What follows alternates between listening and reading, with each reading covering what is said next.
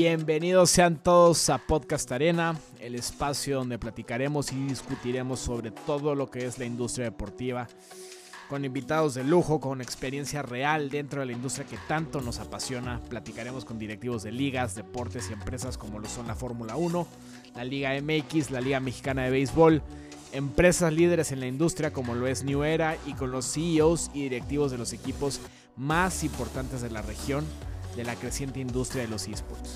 Yo soy su host Santiago Mansur y vámonos directito al episodio de esta semana. Y pues hoy, como estarán leyendo en la descripción de este episodio, estamos de estrenones, emocionadísimos como niños en Navidad, por darle inicio a este podcast de Sponsor Arena, donde nos acompaña mi queridísimo amigo y colega Darío Pérez.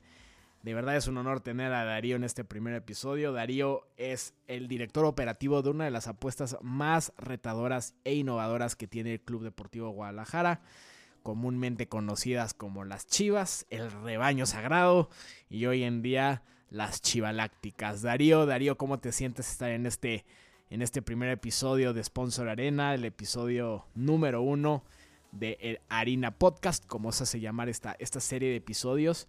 Qué se siente, cómo estás, de verdad darte la bienvenida. Muchísimas gracias por estar aquí. Me parece muy bien, la verdad es que como siempre un placer estar aquí tratando de, de, platicar, de debatir, de entender bien ahí todas las aristas de, todas las industrias, ¿no? Este, obviamente nosotros estamos muy metidos en el tema de, de gaming y de esports, pero bueno, creo que al final del día permea, ¿no? Es un poquito ahí como siempre decimos que es una industria en desarrollo, sigue estando en pañales, y hay muchas cosas por hacer todavía, pero pues es súper interesante empezar a explorar el fenómeno que está, que está generando ahorita y pues obviamente muchas gracias por la invitación, un placer estar por acá. Perfecto, Daría, pues muchas gracias. La verdad es que sí, este, pues haciendo ya, programando todo este podcast, este, tenerte a ti como primer invitado, la verdad es que es un honor, este, y pues bueno, ya si no, sin, sin irnos más a esos detalles, este, Quisiera que nos pudieras platicar un poquito, Darío, este, ¿qué es 1.7 y qué es el proyecto de Chivas Esports? Para toda esta gente que, que, conoce obviamente la marca Chivas, ¿no? Pero este, este momento en el que Chivas se, adentra a, una industria que quizás en nuestra región, como bien mencionaste al principio, pues estamos en pañales, este...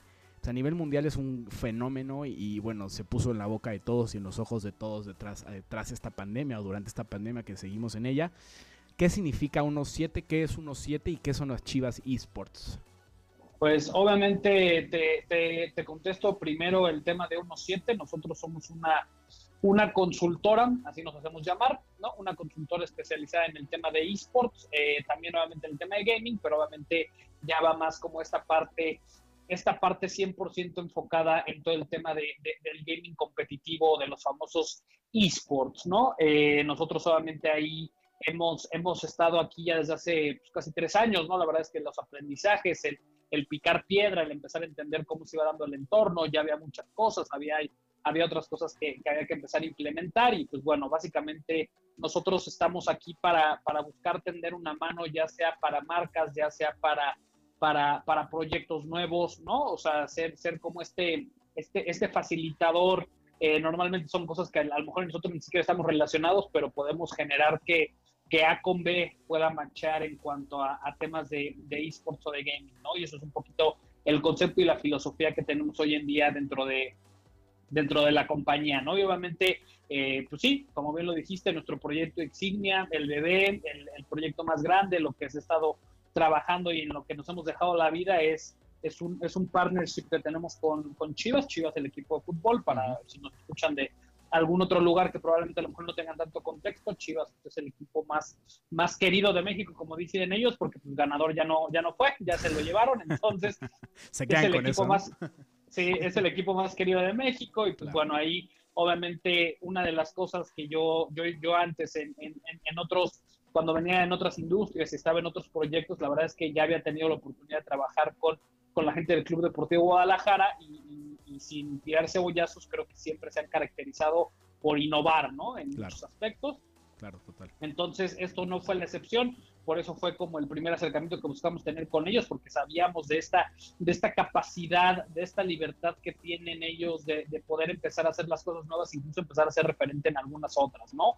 Entonces, eh, a raíz de eso, solamente pues, llegamos a un acuerdo, hacemos un, un, partnership, una especie de joint venture para ir juntos de la mano, explorar ese tema de, de, un equipo profesional y competitivo de, de, de eSport, de videojuegos, ¿no? O sea, ellos eh, a lo mejor y tenían la intención, tenían las ganas, estaban viendo cómo se estaba moviendo el mercado a nivel mundial, pero solamente ya el tema del know-how, cómo hacerlo, cómo se ejecuta, no tenían tanta idea y yo creo que fue ahí donde hicimos el clic. Nuevamente ellos tienen una marca enorme, como, como, como lo sabemos, pero, pero bueno, faltaba a lo mejor y poner un poquito más de, de, los pies en la tierra, ¿no? Los proyectos un poco más aterrizados para que realmente tuvieran el impacto que, que, se buscaba tener, y obviamente este tratamiento que se le da o que se le está empezando o, la idea original que era darle este tratamiento al proyecto como si fuera un equipo más, ¿no? O sea, digo, aquí siempre, siempre en las conversaciones hacemos la, analogía de,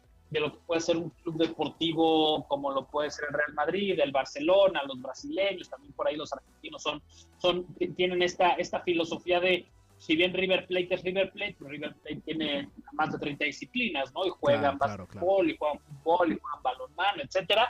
Entonces ese es un poquito el tratamiento que se quería hacer. Obviamente en Chivas ellos únicamente contaban con todo lo que es el primer equipo y todo lo que lo que viene con el tema de fuerzas básicas, pero también es el tema de Chivas femenil y, y, el tema de Chivas eSports está buscando ahí colocarse como, como este tercer producto por decirlo así, que, ofrece la marca o el universo Chivas. Claro. Y, la verdad es que, ha, sido, ha, sido toda una aventura, ha sido un proyecto súper interesante. La verdad es que obviamente el, el, mismo hecho de ser Chivas te abre muchas puertas, pero también luego te cierra otras, ¿no? Por, por, por dinámicas, por temas así, pero bueno, ya lleva eh, casi dos años el proyecto, se empezó, se lanzó con una con una competición que en su momento se llamaba la Chivas y Cup, que fue un torneo de FIFA únicamente, era, era el paso natural de, de, salir con, con, un videojuego de, que fuera muy, muy, muy, natural de, de, su giro, pero eh, obviamente la idea desde un principio siempre fue empezar a incursionar en otros, en otros juegos, y ya de ahí se tomó la decisión de, de empezar a, a, meterle al tema, por ejemplo, de Clash Royale, ¿no? que también tenemos una visión muy, muy sólida sobre, sobre el tema de los, de los, de los esports móviles, ¿no? Sobre todo por el tamaño de las comunidades, el tema de la región en la que estamos, de un sitio, etcétera. Pero bueno, ya para, para no darle tantas vueltas, hoy en día, después de, de, un año y cachito, casi dos años, estamos hablando que ya tenemos cinco disciplinas dentro de Chivas Esports. Son cinco juegos totalmente diferentes que se juegan con jugadores profesionales en mayor o menor medida. Hay algunos juegos que están más desarrollados o que los equipos están compitiendo en lugares más, más grandes, pero pues bueno, obviamente el tratamiento es, es prácticamente el mismo que como si fueran un futbolista, ¿no? Entonces es un poquito lo que tanto lo que hacemos nosotros como lo que es Chivas Esports. Buenísimo, buenísimo. Sí, y este y esta parte, ¿no? Que mencionas del entendimiento que los esports es un deporte y cómo estos equipos eh, ahora sí que ya ya ya existe ese término, ¿no? Dentro del mundo de los esports llamar al deporte como lo conocemos deporte ahora se llama deporte tradicional.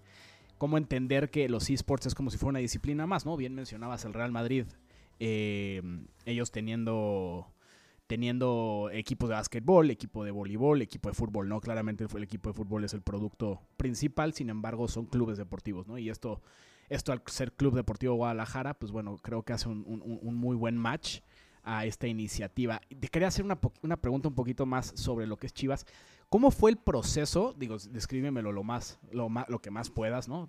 obviamente sin, sin detalles este, tan profundos, pero ¿cómo fue el proceso de convencer a una marca tan grande en aventarse a un proyecto pues tan innovador, tan, tan diferente, ¿no? Tal vez este, si piensas en Europa o en Asia, pues esto es una industria que ya, que ya, ya supera hasta los deportes que comúnmente conocemos, ¿no? Pero aquí en México, ¿cómo convences a un equipo tan grande en lugar de decir, ¿sabes qué? Vamos a empezar con un equipo que quizás eh, pues no tiene tanta presencia, entonces no tienen mucho que arriesgar. O sea, ¿cómo le haces para que un equipo, ahora sí que el equipo más grande, el equipo que representa a México, siendo puros jugadores mexicanos, me imagino eh, que, la filosofía también premia, ¿no? En el equipo de esports, donde nada más son eh, jugadores eh, mexicanos, ¿no? ¿Cómo le haces para que una marca tipo Chivas diga, órale, venga, Darío, venga 1-7, vamos a, vamos a darle y apostemos a esta industria?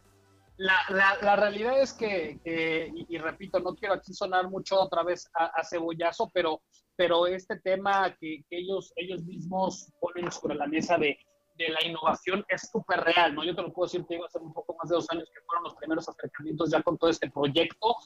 Eh, sabían que lo tenían que hacer, no sabían cómo, pero sabían ya que lo tenían que hacer, ¿no? Entonces, nosotros realmente ahí sí tuvimos mucha suerte, porque obviamente también te digo que, hablamos con la mayoría de los clubes del fútbol mexicano y también con los más grandes, ¿no? Todo lo que esto involucra.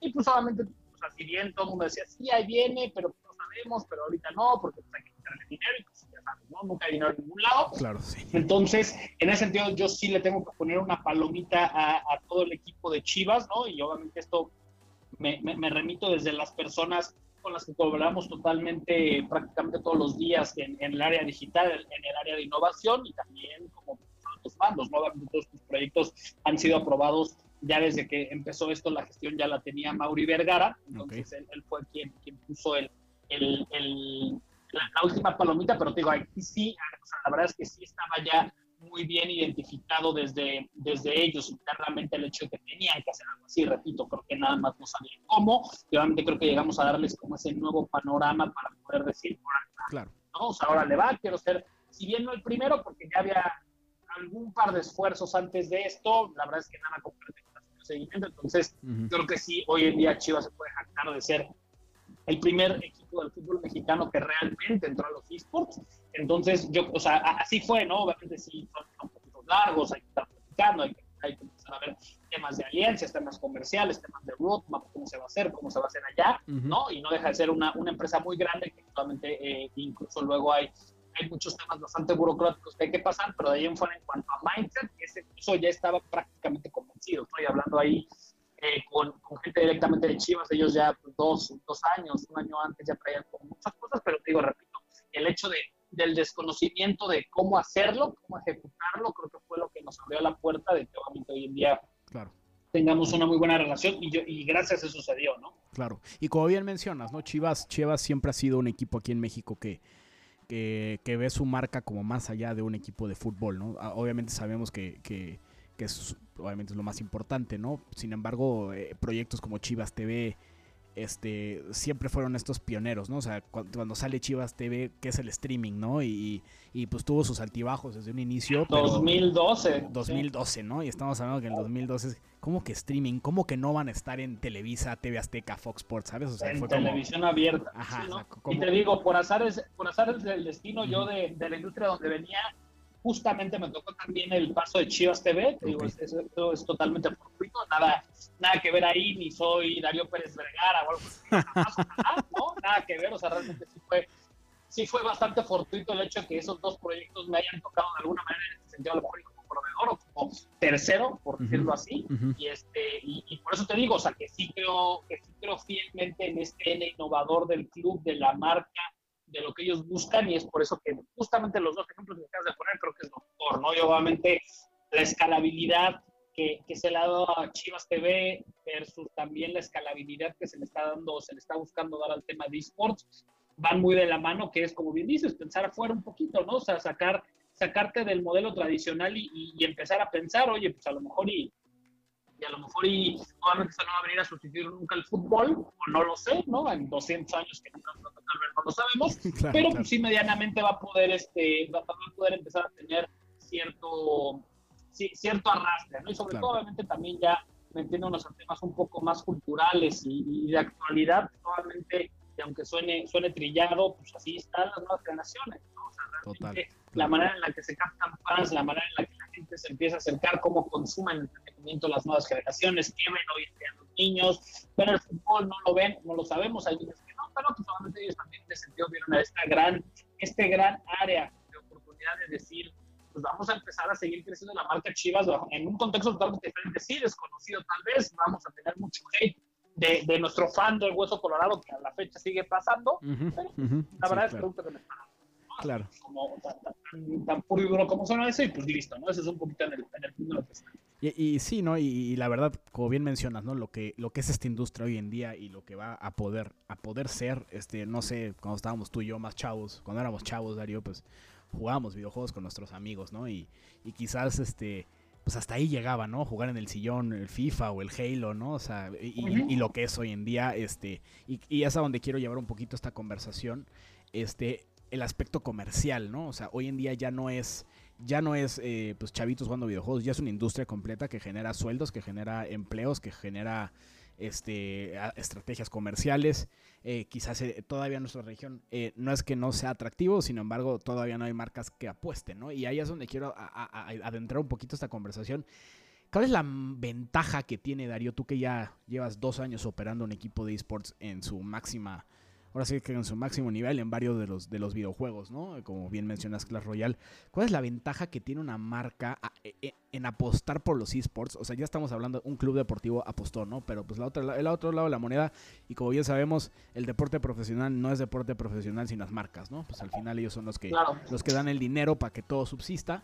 Este, ¿cómo, qué, qué le dirías tú a una marca? ¿Cuál es el beneficio que tiene de entrar a una industria que, ya se ve, bueno, quizás estoy respondiendo un poquito, ¿no? Pero quiero que tú me lo contestes. Este, que ya se ve que en el mundo es un boom y que aquí todavía estamos en pañales. ¿Cuál es el beneficio de una marca que diga, sabes qué, déjame, desde ahorita me voy metiendo a esta industria para que cuando ya estemos mucho más desarrollados como región, 3, 5 años más adelante, este, ya sea hasta un boom o en una de esas desde ahorita, ¿no? Ya puede ser atractivo comercialmente.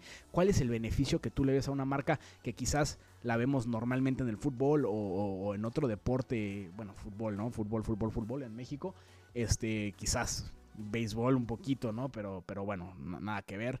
Este, ¿Cómo le dices tú a una marca? Sabes que tú que estás tan acostumbrado a esto, voltea a ver este, a este, este nuevo producto, este nuevo mercado, esta nueva industria? Es un tema, o sea, de, entrada, hoy en día todavía 2020, época en medio de la pandemia, que seguramente hoy, no importa qué día lo estés escuchando, seguimos en el pico de contagios, es, sigue siendo un tema de early adopters, o sea, sigue siendo, sigue siendo de los primeros, porque si bien ya hay ejemplos muy buenos y de cosas súper interesantes que se han estado empezando a hacer, y ojo, a partir de este momento voy a empezar a hablar únicamente de México y de la región de Latam porque también esto siempre pasa, sabemos, y ahorita ya lo hemos dicho como tres veces, en el mundo es un boom, en el mundo es un boom, y sí, en Corea llenan estadios de 80 mil personas, y en Europa ya llenaron arenas, aquí todavía no estamos ni cerca de estar ahí, ¿no? Entonces, digo, sí, sí tener como esa diferencia, y, te digo, creo que aquí sí pasa por un tema, te digo, primero de en, cuanto a impacto de ser early adopter de, de la industria, ¿no? O sea, porque obviamente a diferencia, o sea, porque aquí también viene, viene un tema de, enfoques y de, y de generaciones y de consumo. Realmente esto es, un, esto, esto es una media de consumidores muy joven, muy, muy joven, son mercados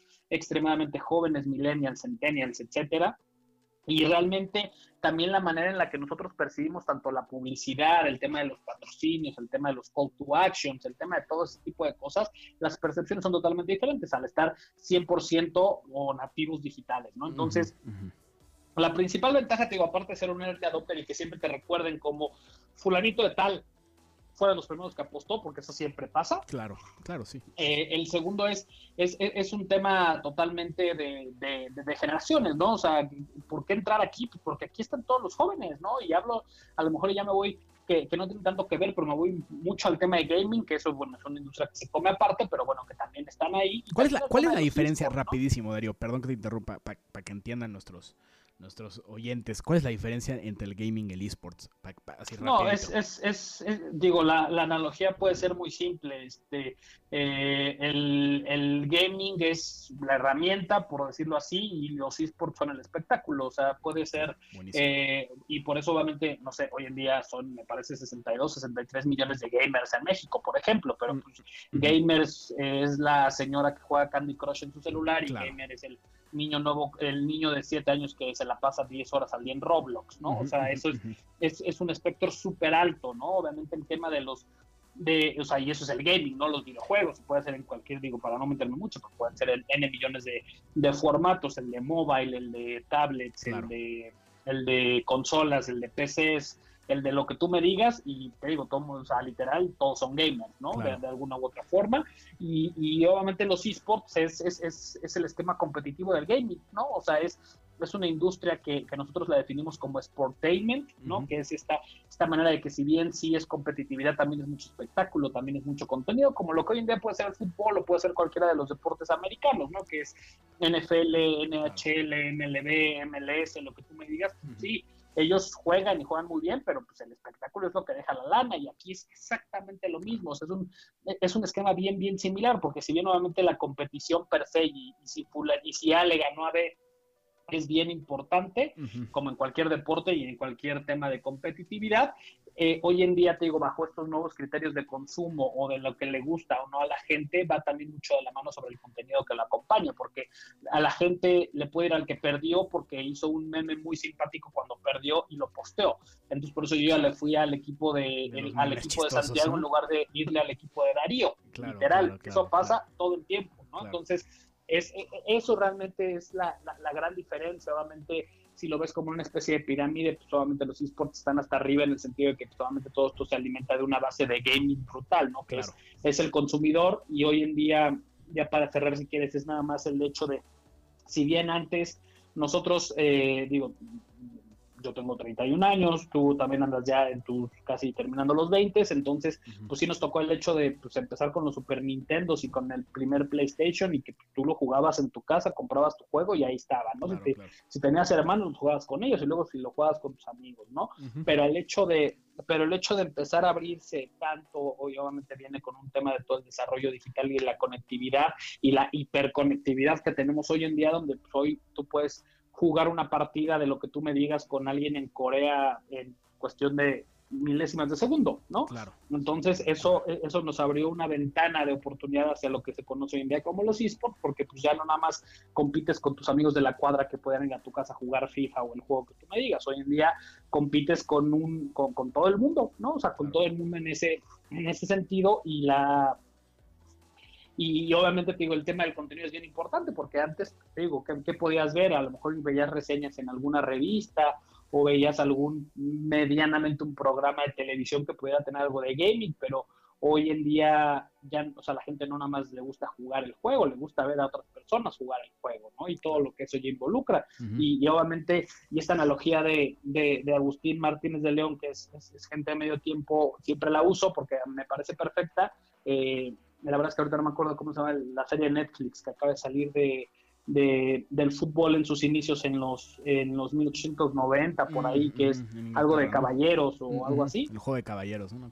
el juego de caballeros no que y, y, estamos en ese mismo tema no o sea porque ahorita pues, todo está súper normalizado pero en ese momento la gente decía cómo te vas a dedicar a jugar fútbol cómo te van a pagar por jugar fútbol si el fútbol nada más era para divertirnos entre nosotros ¿Cómo va a haber gente que va a ir a ver a alguien jugar fútbol? Claro. Es exactamente lo mismo, es el mismo choque generacional, ¿no? Es decir, ¿cómo les van a pagar por jugar videojuegos? ¿O cómo alguien se va a sentar dos, tres horas a ver a alguien más jugar videojuegos? Y la respuesta es, tan sencilla ahí, Darío, es, es si las marcas le meten dinero, va a haber dinero para pagar a los mejores y, y premia, ¿no? Al final, mientras las marcas digan, ok, la gente está viendo esto, quiero que vean mi marca. Es muy sencillo, ¿no? Obviamente, hablando, hay muchísimas formas de activar una marca, eh, como bien mencionas, ¿no? El mundo digital, tu, tu marca Chivas eh, está jugando contra un equipo europeo, entonces ya marca Chivas la están viendo en Europa, ¿no? Cuando quizás, quizás era una marca muy regionalizada, que, que era conocida pues en México, Estados Unidos y, Sudamérica. Y eso, y, y, eso también es parte de, o sea, dentro de los varios objetivos de Chivas con el tema de Chivas Esports, es es el tema de la internacionalización, ¿no? Porque ellos lo tenían también bien, bien claro, como tú lo dijiste hace ratito, eh, la mística, todo este, este esquema de toda la vida de Chivas, de solo jugar en el campo con mexicanos y, el tema de México y el arraigo y todo eso, le complica mucho, en muchos sentidos, el aspecto de comercialización, ¿no? Porque ellos no pueden ir por un ecuatoriano, ellos no pueden ir por un francés, ellos no pueden ir por quien sea, porque solo pueden jugar con mexicanos, pero pues, ¿qué crees? Ahora pues literal vas a llevar a los mexicanos al mundo, porque bien lo dijiste, estás jugando contra equipos de Estados Unidos, estás jugando contra equipos de, de Asia, de, de, de, Europa, obviamente Sudamérica, que ahí sí la marca Chivas está un poco más, más presente, pero bueno, o sea, realmente en mercados que a lo mejor ni siquiera ubican, es bien, bien importante este tema de, te digo, con la inmediatez y la digitalización y la conectividad es, es algo bien, bien rápido, ¿no? Claro, total. Y, y, y ahorita que mencionabas, ¿no? La diferencia entre los esports y el gaming, quisiera yo dime si estoy en lo correcto. La analogía, la analogía en el fútbol será la cascarita entre los cuates aquí en la casa y pues, la final de la Champions, ¿no? Que viene siendo los esports. totalmente. En, la base de la pirámide contra la puntita. Y los pro players son, oye, pues yo también puedo jugar. Pues sí, hoy en día tú puedes jugar contra, y, ese es un tema también que, que, que, es bien diferente en el tema de los esports, ¿no? Obviamente, ya con el tiempo y el tamaño de la industria, pues no es, o sea, de casualidad no te vas a encontrar eh, jugando tú solito dominadas afuera de tu calle a Cristiano Ronaldo o a Messi para jugar una reta con él. Claro. Nunca va a pasar. ¿no? O sea, hay uno en un millón de posibilidades que pase. Y lo que, ¿no? te, y le te a costar, aparte. Lo que tú me digas, pero ¿qué crees? Que en tal o cual juego, si alguno de los jugadores profesionales de tal o cual juego que a ti te gusta, pues está entrenando o está ahí nada más literal echando echando, echando la flojera en el buen sentido de pues, jugando relajado, nada top ni nada, te lo puedes encontrar. te puedes encontrar a jugadores así, a, los, a los, a los Cristianos Ronaldo o a los Messi de diferentes juegos, y, ese es el acercamiento también. Dos, el hecho de, y aquí permea la parte del contenido, ¿no? Esto, e, este esquema también que, que, luego a la gente le cuesta un buen trabajo y lo entiendo, ¿no? Este dimensionar que es, o sea, cómo hay una persona que jugando en su casa, con una cámara, tenga conectados al mismo tiempo a 20, 30, 40, 2.000, 3.000 personas viéndolo jugar, pasa también, ¿no? Entonces, ¿qué crees? Tú escribes en el chat y le llega el mensaje y obviamente te cuesta, ¿no? Porque nada es gratis, ¿no? Entonces, tú dime, o sea, yo sé que ahorita, por ejemplo, el Kun Agüero lo empezó a inventar y todo eso, pero igual vamos a, vamos a, jugar esta analogía pura y dura de decir, tú no te vas a meter a un stream de, de Messi y le vas a donar 100 dólares y le vas a decir Messi, salúdame, porque también no va a pasar, ¿no? Entonces, la proximidad que yo tengo con mis héroes, con mis ídolos, con estos profesionales es totalmente diferente y eso también a nivel marcas es bien, bien importante, ¿no? Claro. Y, y, ahí, este, sumando eh, eh, el tema del engagement, ¿no? Porque, eh, bueno, para, lo, para que nos entiendan esta parte del engagement, pues es o sea, hablando del tema de, las redes sociales y la digitalización de, de, la comunicación que hay entre la gente hoy y todo el tema de las redes sociales, pues el, engagement va más allá de los likes y, que tenga un, equipo o un jugador, ¿no? Es el tema de cómo interactúa eh, la persona con esa marca, con ese equipo, con ese jugador. Y algo que se caracteriza mucho el tema de los esports es el, el porcentaje de engagement tan superior que tienen a cualquier otro deporte o a cualquier otra industria de entretenimiento. ¿Por qué, Darío? ¿Por qué sucede este fenómeno? Híjole, es bien, es bien, eh, te digo, o sea, yo, yo creo que sería bastante redundante en ese sentido la pregunta con lo mismo que ya había dicho, ¿no? O sea, que, que, que, este acercamiento, obviamente te digo, todo esto viene de la mano, viene atribuido con, con, con, con la era actual, ¿no? La era moderna, la, era digital, todo lo que está pasando hoy en día, te digo, con la conectividad, que pues es súper sencillo hablar con quien sea, como sea, de la forma que sea, va muy de la mano, ¿no? O sea, y este es el engagement donde realmente, y, por eso también al principio cuando lo de las marcas te comentaba el tema de los early adopters, ¿no? Porque también son, son comunidades bien, bien fieles, ¿no? O sea, si, si eres jugador de tal o cual juego, pues te casas con él y a lo mejor y si el mismo desarrollador saca el spin-off A o B, pues lo juegas, pero porque ya te hiciste tus amigos de tal. Entonces, pues siempre vas a querer muchísimo a las sopas Maruchan que llegaron desde el día uno y apoyaron tu juego y por eso pudiste ver una competencia. Estoy inventando, obviamente, ¿no? Este, pero ese tipo de cosas vas a decir, ah, no mames, pues, la verdad es que me encanta sopas Maruchan porque fue el primero que le apostó algo que a mí me gustaba, ¿no? O sea, realmente Maruchan se interesó en mí, ¿no? O sea, no es como en el fútbol o en la televisión que hay 100 mil este, publicidades y los jerseys y todo esto, no, o sea, Maruchan sí me está hablando a mí.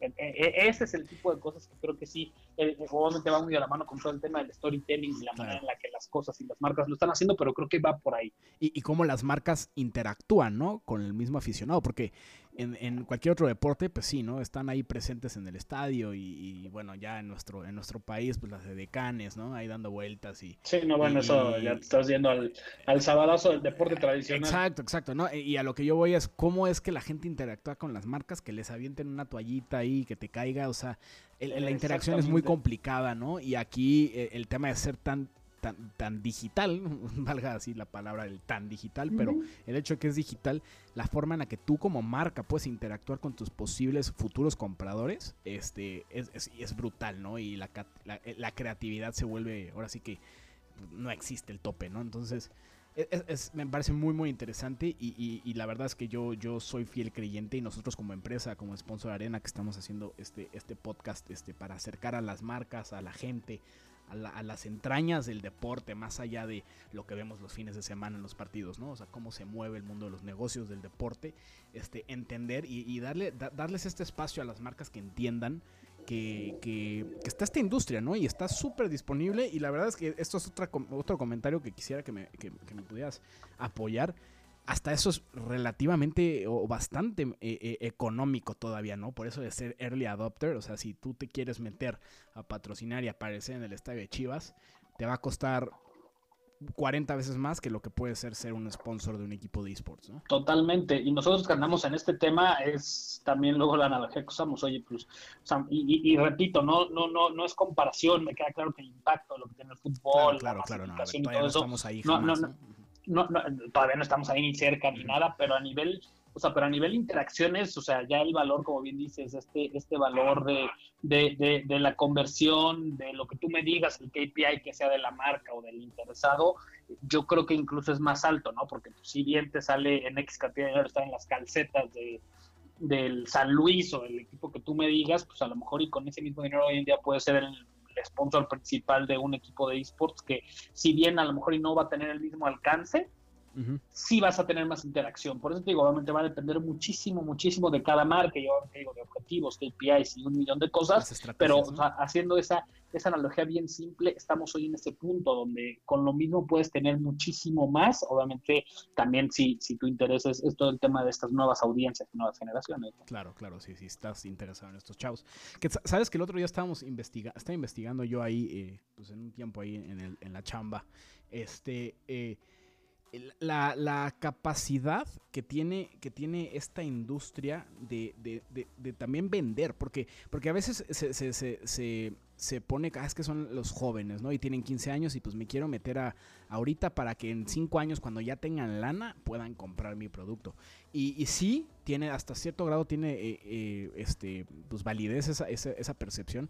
Sin embargo, durante toda la historia de la humanidad, jamás habíamos visto eh, que una generación tan joven tenga una capacidad de ingreso. O sea, ¿a, qué, voy con esto? Cuando ah, éramos más chavos, pues teníamos, para empezar a ganar dinero, pues teníamos que graduarnos de la universidad, ¿no? Este, para conseguir nuestro primer empleo. Y bueno, obviamente generaciones anteriores, pues de la misma forma, ¿no? Entonces, este, hoy en día eh, ya hay chavos desde que tienen 15, 14, 16 años.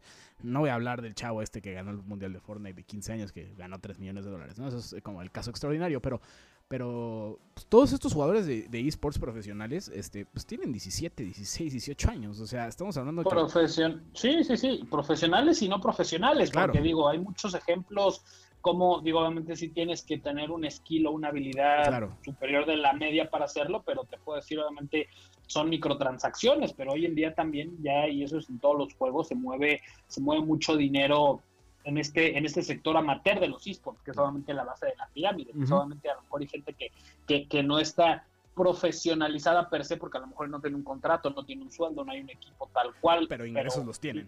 Pero ingresos los tienen porque resulta que hay mucha gente que invierte mucha lana en, el tema del gaming y es, oye, pues este, a lo mejor y te voy a dar 20 dólares por pasarme un nivel o por jugar un juego, por jugar mi cuenta, pero pues resulta que un niño de 13 años eh, pues está lucrando ya con su habilidad de jugar tal o cual juego, ¿no? Entonces, pues a lo mejor ese niño, como bien dices, ese niño de, de 13 años, pues con esos 20 dólares se va a comprar cosas dentro del juego, pero también a lo mejor y cosas fuera del juego, ¿no? Obviamente ya todo en, un entorno digital y con compras online, ¿no? Pero bueno, y, o sea, sí, sin duda es un, es un cambio de paradigma total. Claro, y, y también, eh, este este, sí, o sea, y, también entender que es un fenómeno y no nada más el tema de los esports, que, que la generación que más consume, como aunque sea dinero de ellos o dinero de sus papás, son los jóvenes que tienen hoy día 20, 25 años. O sea, están comprando ropa, están comprando computadoras, están comprando celulares todo el tiempo, eh, cosas eh, digitales. O sea, es una generación que desde muy temprana edad son generaciones que consumen mucho, ¿no? Entonces eso puede ser también eh, un, tema muy, muy atractivo para las marcas a meterse a un producto que está orientado a esta nueva generación, ¿no? Que bueno, ya lo, ya lo, ya, lo mencionamos múltiples veces en esta plática. Este, pues mira, eh, Darío, ahora sí que para cerrar, para no, para no extender esta, esta plática mucho más de lo, de lo debido, para que nuestras audiencias pues la puedan disfrutar al 100, este, ahora sí es una, una pregunta muy, muy genérica. Eh, ¿Cómo ves tú esta industria en cinco años en nuestra región? O sea, no quiero hablar del mundo porque, como bien lo mencionaste, ya esto no, no estamos cerca y esto en otras partes del mundo pues ya, ya compite, ¿no? Con el deporte tradicional. Este. Pero ¿cómo ves tú el, el, eh, el panorama de México como líder de la región, se puede decir Latinoamérica? Obviamente Brasil también es un, es un tema más aparte, que también están un poco más avanzados. Pero México, Latinoamérica, ¿cómo la ves tú en cinco años? ¿Dónde vamos a estar como industria eh, para los que estamos involucrados? Ustedes particularmente, que son una agencia dedicada al 100% de los esports. Este, ¿Dónde vamos a estar en esta, esta en, cinco es años? Bien, es, es, bien difícil contestar eso y más ahorita por la situación actual porque probablemente no lleguemos ni a agosto por, por todos los temas mundiales y globales. Pero hablando de del tema de esports es, es bien complejo también contestarla porque al ser una industria, como dicen eh, sobre todo los americanos, tan fast-paced, tan rápido, tan todo moviéndose en todo momento, la verdad es que yo no sabría ni, ni qué va a pasar el año que viene, ¿no? Nosotros siempre, o, o, en la industria se usaba, o, se usa mucho, este año es el bueno, ¿no? Para, para hacer el breakout y salir totalmente de o sea, no del anonimato, pero realmente ya empezar a, esa masificación tan ansiada. Y repito, hablando de la región y de México, creo que el, coronavirus, o sea, sí va a haber un antes y un después de toda esta pandemia, ¿no? Porque también la visibilidad que atrajo todo esto fue fue brutal, ¿no? Fue muy grande, ¿no? La verdad es que cada vez nos ven más, ¿no? O sea, como industria, como todo este tema, cada vez se ve más, cada vez hay más gente volteando aquí, empezando a asomarse a ver cómo cómo le hacen o cómo no le hacen, va a ser complicado también por el tema económico, porque solamente eso permea en absolutamente todo, incluyendo este, este proceso, pero yo en, en, probablemente un par de años, hasta ahí me arriesgaría a decirte, pues solamente es el tema de las, cosas de de, empezar con esta masificación, ¿no? Porque como bien dices, ya llevas cultivando audiencias o gente o fans o como le quieras llamar, o mercado, que pues, a lo mejor ya está pasando de los 17 a los 18, de los 16 a los 17, ya empiezan a tener poder adquisitivo y están saliendo cosas nuevas y nuevos proyectos y, o sea, todo ese tipo de cosas van, van hacia arriba y cada vez va, va, a ser mucho más fuerte. Obviamente yo, yo veo a México y América Latina compitiendo de una manera muy fuerte, muy agresiva en muchos temas de juegos este, móviles, ¿no? Tal cual, por, por, la naturaleza de, lo, de, de, todo este tema, gente muy talentosa apareciendo, eh, empezando a figurar a nivel ya esports como en la parte más deportiva en, en, en, los mejores eventos a nivel mundial y compitiéndolo de tú a tú a, a gente de cualquier lugar, entonces eso es un poquito como el panorama, obviamente obviando que, que, que, va a haber una estructura profesional en todos los aspectos mucho más grandes, desde la parte de los equipos, las ligas, las marcas, el tema de los derechos de televisión, bla, bla, ¿no? O sea, se, se, va a empezar a, a, normalizar esto un poco más, se va a empezar a, masificar también muchísimo más y, cada vez va, van a venir cosas mejores para, para la industria. Y, y, es emocionante, ¿no? Ver cómo en, en, otras partes del mundo que esto ya está más estructurado, ver como marcas tipo BMW, este KitKat, este la que tú me digas, ¿no? Ya ya están ahí metidas, ya son patrocinadores principales y ya no se salen de esa industria, o sea, porque No, y, y, y, si, y si nos vamos a ejemplos, o sea, desde Louis Vuitton, sí, claro, claro, claro, pasando por por compañías de seguros que, pues, que, o sea, en el, en el instantáneo pensarías que tiene que ver, ¿no? Son humanos también necesitan seguros. Patrocinando una liga, una marca de seguros, Mafre, ¿no? Entonces, ese tipo de cosas solamente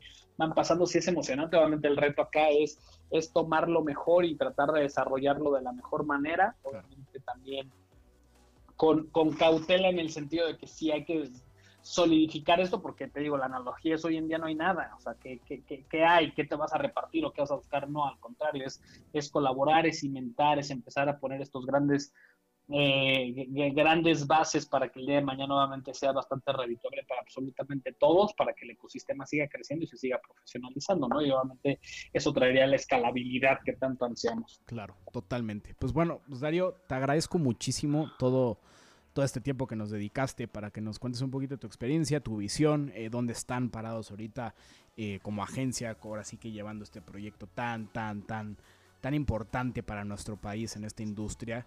Este, y pues agradecerte, ¿no? Y, bueno, yo hago el llamado a, cualquier marca, equipo, principalmente también equipo deportivo tradicional que está buscando llegar a estas nuevas audiencias se acerquen a unos 7, se acerquen a nosotros, Sponsor Arena, que bueno, trabajamos muy de la mano en muchos aspectos con, con, con, contigo, Darío, y con tu, con tu equipo. Este, y pues bueno, los invitamos a, que conozcan un poquito más, eh, sin ningún compromiso, platiquemos, este, escuchen todo lo que tiene que decir Darío y 1.7. Y pues este, pues bueno, ¿no? Está, está, esa invitación abierta para que vean que esta industria este, hoy es, es, sí, como bien menciona Darío, estamos todavía en miras, ¿no? A llegar a lo que queremos ser pero va a suceder, o sea, de que va a suceder, va a suceder, se requiere mucho trabajo, pero, pero bueno, la industria de los esports está tomando el mundo por, por, por como tormenta, ¿no? Y no necesariamente por la pandemia, que es una, una fortuna desafortunada, porque jamás vamos a, pensar que gracias a una pandemia este, pues estamos bien, ¿no? Porque no, porque realmente nos ha afectado a todos como, como sociedad. Sin embargo, pues una industria que ya venía creciendo, pues hoy en día ya está en la boca de, los que quizás no, no les interesaba, no, no la volteaban a ver. Entonces, este, pues agradecerte, Darío. Este, este, la verdad es que fue muy, muy, muy, muy, muy emocionante tener esta plática contigo y, también ver tu perspectiva hacia dónde va esta industria. Y, este, pues bueno, este, eh, no sé si te quieras dar unas palabras de despedida, este, y, y pues agradecerte nuevamente. No, nada más que agradecerte, obviamente, cual, cualquier, cualquier plática de esta siempre es bien enriquecedora. Gracias ahí por, por la invitación y pues nada, ahí vamos a seguir trabajando y obviamente ahí con de, la mano con, con, lo que está haciendo Sponsor Arena, con, con la parte de esports, va a ser bien, bien interesante. Pues nada, aquí seguimos a la, a la orden para lo que se necesite. Te mando un fuerte abrazo. Perfecto, Darío, muchísimas gracias. El abrazo va de vuelta. Te agradezco estos minutos que estuviste aquí con nosotros platicando en este primer episodio de Harina Podcast.